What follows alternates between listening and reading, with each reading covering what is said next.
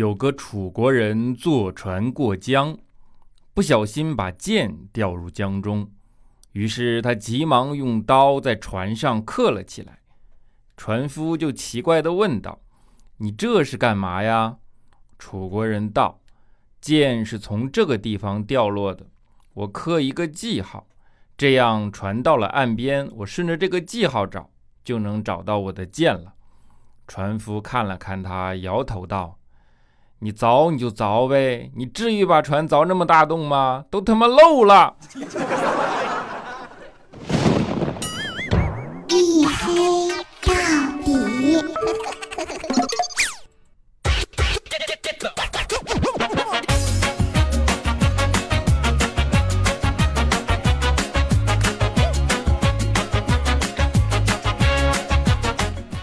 Hello，各位，欢迎收听，这里是大型不奇幻、不悬疑、不科普、不励志、不时尚、不青春，唯独认真搞笑的娱乐脱口秀节目《一黑到底》，我是你们的隐身狗六个小黑。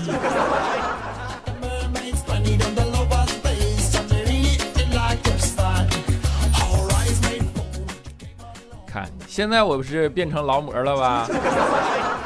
多么的认真，对不对啊？曾经拖更的我，一瞬间变了这么勤奋啊！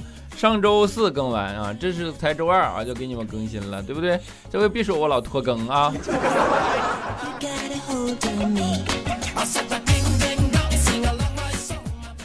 的确，现在呃，工作开始变得逐渐忙起来，然后压力也开始开始变得逐渐大起来，对吧？然后各种各样的。呃，工作的进程、会议都紧锣密鼓的，这样的已经正常的呃进行起来。呃，当然你们都知道，现在的上班族会存在着一个呃普遍的状态，就是睡眠不足，然后整个一上班精力就不够啊。今天就是啊，在那开会嘛，然后肖钦啊在那睡着了，结果睡得正香，手机响，你们能想象吗？就是那种特别安静的会议里边，忽然一个手机突兀的响起，对吧？大家呢就特别的无奈啊啊！于是这个时候怪叔叔就看着他啊，他呢也被手机吵醒了，就吵醒了以后他也不知所措啊，就也不接电话。怪叔叔就说说你接呀啊！小青说就不好意思啊，我胳膊麻了。怪叔叔气的，怪叔叔你给我出去啊！小青说我腿也麻了。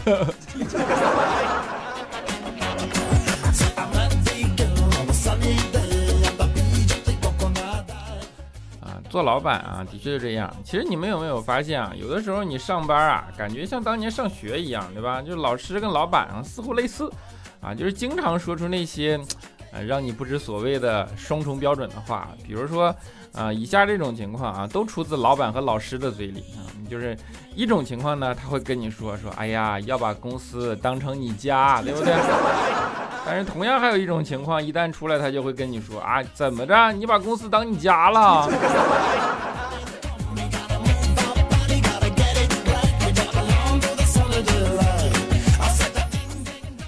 的确啊，现在所有的上班族整个的生活状态啊，大家都不容易，对吧？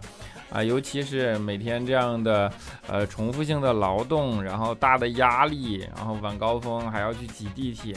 现在这种呃成年人，我觉得都已经被社会教化的，已经基本形成了这样的惯性反应啊。比如说呃上班这种呃正常的上班，然后挤地铁，自己拿个手机，然后就呃不需要跟周围的人去交流，就整个已经变成了这样的一种。虽然大城市里几千万人口。但是实际上各自都不产生交流，对吧？那现在你去判断一个人在地铁里面是不是到站了，其实很简单啊，就是一旦他把手机收起来，那就说明他要到站了，对不对？那天就是啊，晚高峰，我在那挤啊，看见前面坐着一大哥，从容的收起了手机，我一看，赶紧挤到他旁边，我就等着接替他的座位嘛。结果大哥在那站了半天，他也没有要起身的意思啊！我没忍住，我就问他，我说哥，你咋还不下车呢？我看你把手机都收起来呀！大哥看了看我，一脸懵逼，说咋的？我手机没电了，不行啊！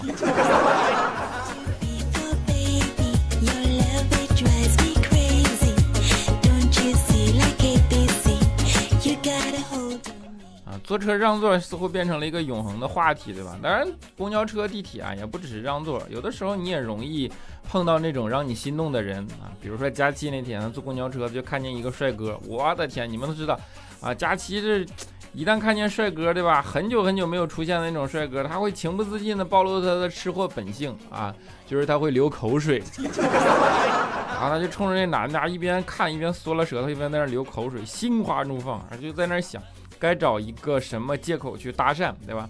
但是呢，一时的找不着合适的借口，怎么办啊？他就只能含情脉脉的、害羞的望着帅哥。后来那个帅哥啊，就只见他脸色由白渐渐变红，由红渐渐变紫，对吧？终于变得局促不安起来。于是他站起来，走到佳琪面前，勇敢的说。阿姨，那个，要不你坐这儿吧。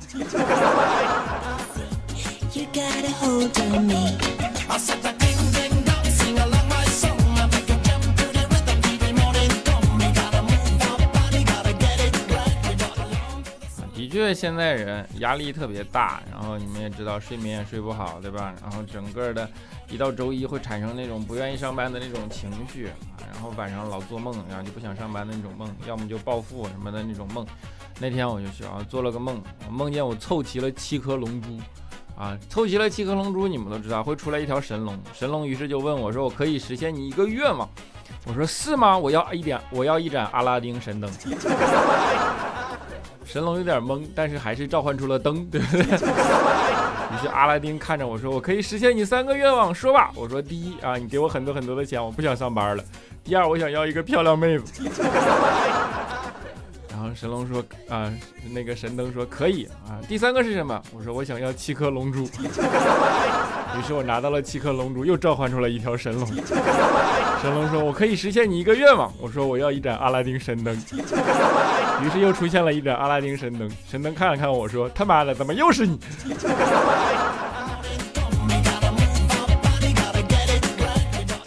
就这样，梦醒了。”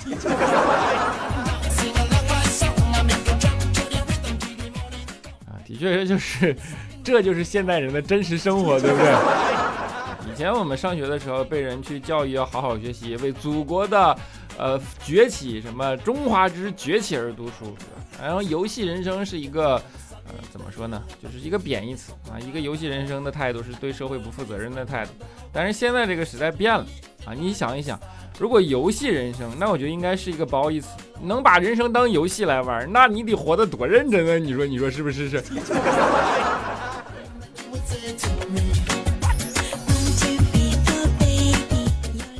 游戏这件事情也的确改变了很多人的生活方式。比如说，你像土豪调这种人，啊在游戏里他就可以找到女朋友。有一次这件事情被肖钦知道了，肖钦知道。调调的女朋友是通过玩游戏认识的时候啊，玩游戏竟然能找到女朋友，于是肖钦立刻付诸行动，开始玩游戏，玩了小一个月啊，终于，然后我们去找肖钦，发现他在那玩游戏，然后呢，调调就不理解，说你为啥玩游戏啊？肖钦说，哎呀，你都你玩游戏都有女朋友，那我看看我玩游戏能不能也碰到一个呗。调调看了看肖钦玩的游戏，一直在那摇头说，你玩单机游戏那是找不着女朋友的。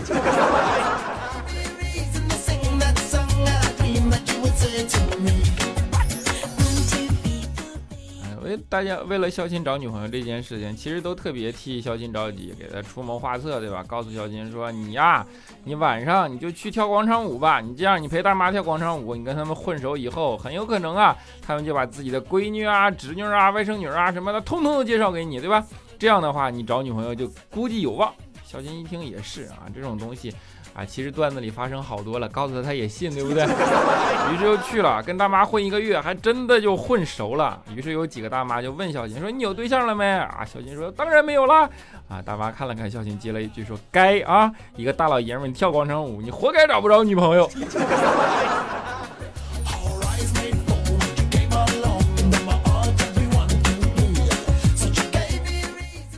小锦有喜欢的女神啊。他只不过是没有勇气去跟女神表白啊，因为他觉得自己矮穷矬，物质层面不行，对吧？后来终于有一天啊，他鼓起勇气找到他的女神，就问女神说：“说你喜欢什么样的男人啊？”女生说啊，其实是个男人就行。小金当时就哎呀，信心就爆棚起来了，对吧？说哎呦我去，竟然是个人都行。我说那这简单啊，你看我行吗？女生说那你能给我买名牌包包、坐跑车、住大洋房、看世界吗？小金说这个有点困难。女人说你这点要求都满足不了，那你还能算什么男人？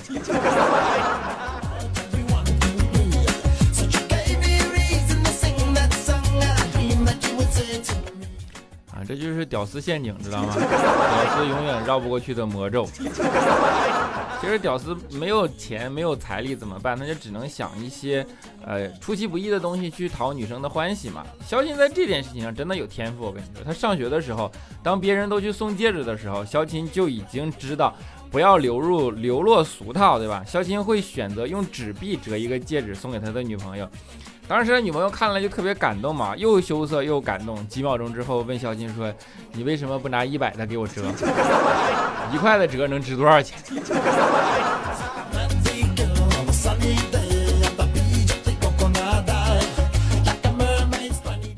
啊，这就是呃怎么说啊？男孩时期对于女神的向往啊，总觉得找一个女朋友，然后这样才能够人生圆满啊。其实。不是的，你们知道吗？婚姻能改变很多东西，比如说，婚姻其实有一种非常科学的功能，就是帮你破除迷信。怎么说呢？好比说，一个人结婚之前，她是你的女神，那你就要好好的供着养着，对吧？但是，一旦你真的可以和她结婚，那你一定会理直气壮的跟别人说，我现在已经不信神了。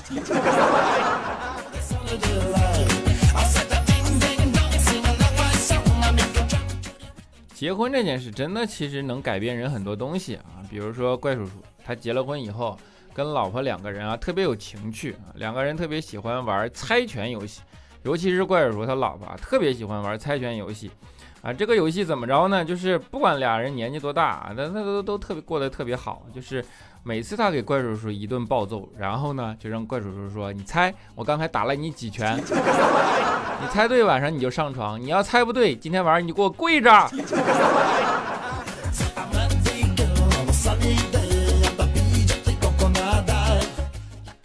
怪叔叔就是这样被一路摧残下来的，对不对？这啥玩意儿？怎么出了这么个笑声？其实今天晚上这个设备有点毛病啊，估计你们也听到了，一会儿忽大忽小，然后还冒出来一种莫名其妙的笑声。太吓人了！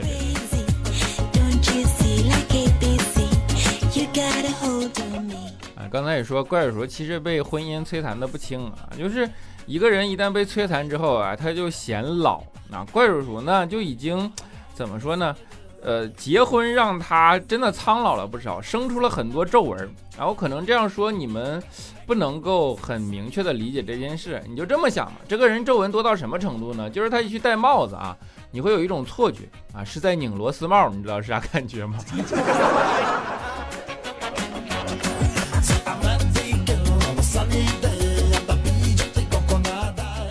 所以我觉着成年人的世界还是简单点好。比如说，如果你眼里只有女神，哪怕一直追追不成功，你还是简单的嘛。或者说你眼里只有食物，那你也是简单的嘛。你们都知道我要说谁了，对不对？就是我们的佳期同学。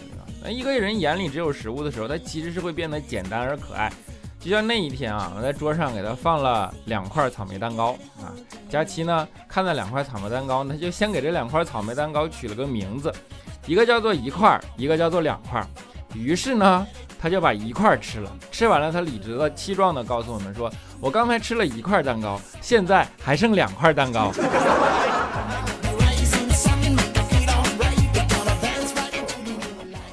中华文化博大精深，对 不对？我跟你讲，中华文化博大精深，其实从我们小的时候就已经对吃货有所倾向了。比如说，你有没有想过，小时候老师教你汉语拼音，上来先教啥？啊、喔、呃，对吧？啊、我、呃，对不对？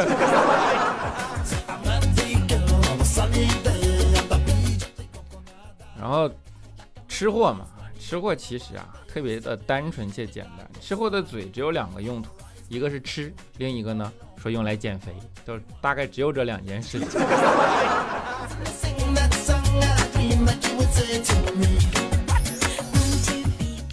当然，如果成年人的世界能够简单一点的最好，但是大多数成年人的世界其实都是欲望丛生的啊！大家想的都是一种过上有钱能使鬼推磨的日子。我先不说有钱能使鬼推磨这件事情啊，这种欲望健不健康啊？单纯的我就觉得这种东西不善良。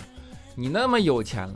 你为什么不能买个豆浆机，偏要麻烦鬼呢？你买个豆浆机也能喝豆浆，这样不好吗？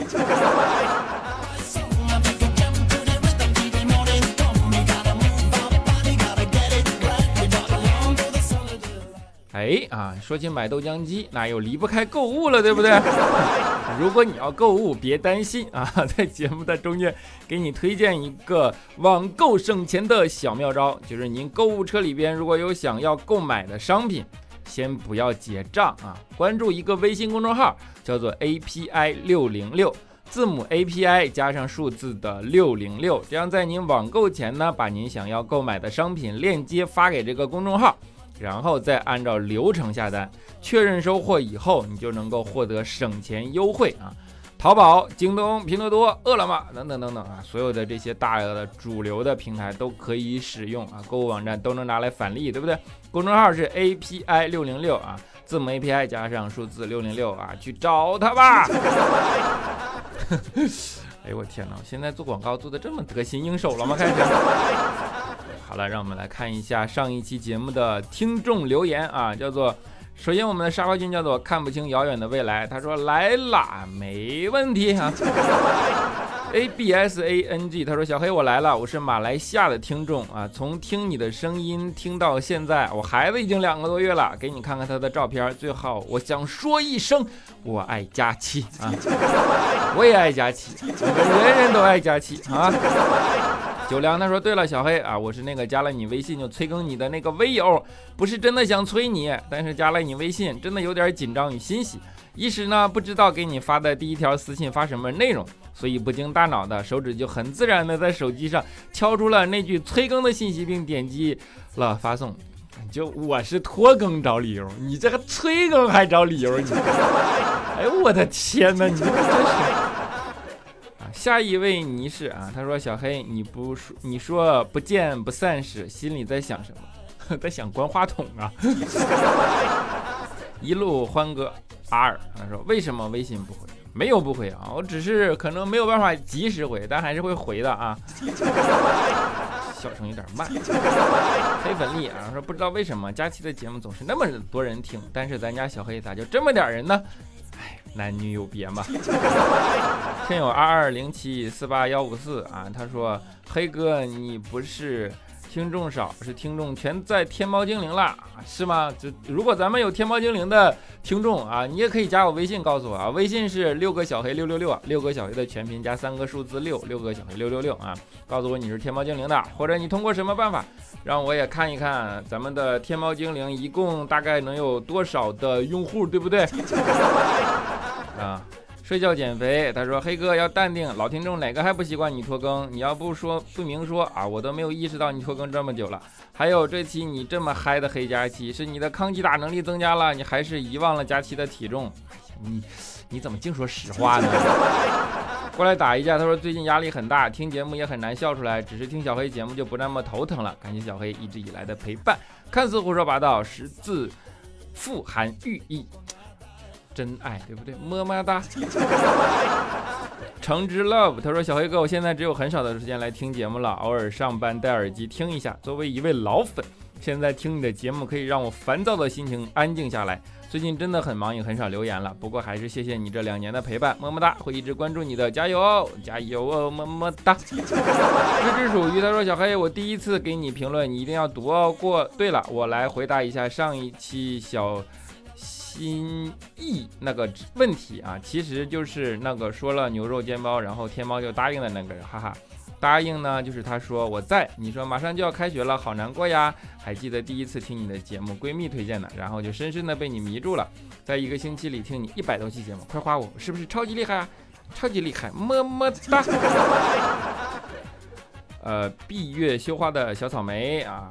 他说：“黑哥，都快六月了，初中还没有等到开学呢，眼看喜欢的初三学长就要毕业了，还没来得及再看他打篮球，好难过呀！我的青春才开始，感觉就要结束了呢。想点一首《追光者》，一起致我们青涩的青春。啊，这样也挺好的，要不然你跟他表白，可能你的青春马上就结束了，对不对？哎呀，这样说好像有点有点不太对。啊，我们的这个叫做。”顺德异彩办公设备，他说：“你好，小黑，从第一期开始追到现在，终于追上了，还以为永远赶不上你的更新了呢。追上了，到后边就开始要等了，对不对？”有一位叫做 M A E K M，他说：“这昨天断网你更新，你不给我么么哒，我就退坑。给你么么哒没有问题，你退坑你能去哪儿啊？你得告诉我，对不对？我好去追你，对不对？么么哒。好了啊，在节目的最后，就如刚才那位听众所说。”给大家带来一首《追光者》，希望你们能够喜欢啊，挺温柔的一首歌，让我说的这么强硬，什么直男啊？好，我们下期节目，那本期节目就是这样啊，一口气儿差点没传上来。本期节目就是这样，希望你们能够有个好梦，晚安。我们听着节目可以放松，对吧？我们下期节目不见不散。你是海上的烟火，我是浪花的泡沫。某一刻，你的光照亮了我。如果说你是遥远的星河，耀眼的让人想哭。我是追逐着你的眼眸，总在孤单时候眺望夜空。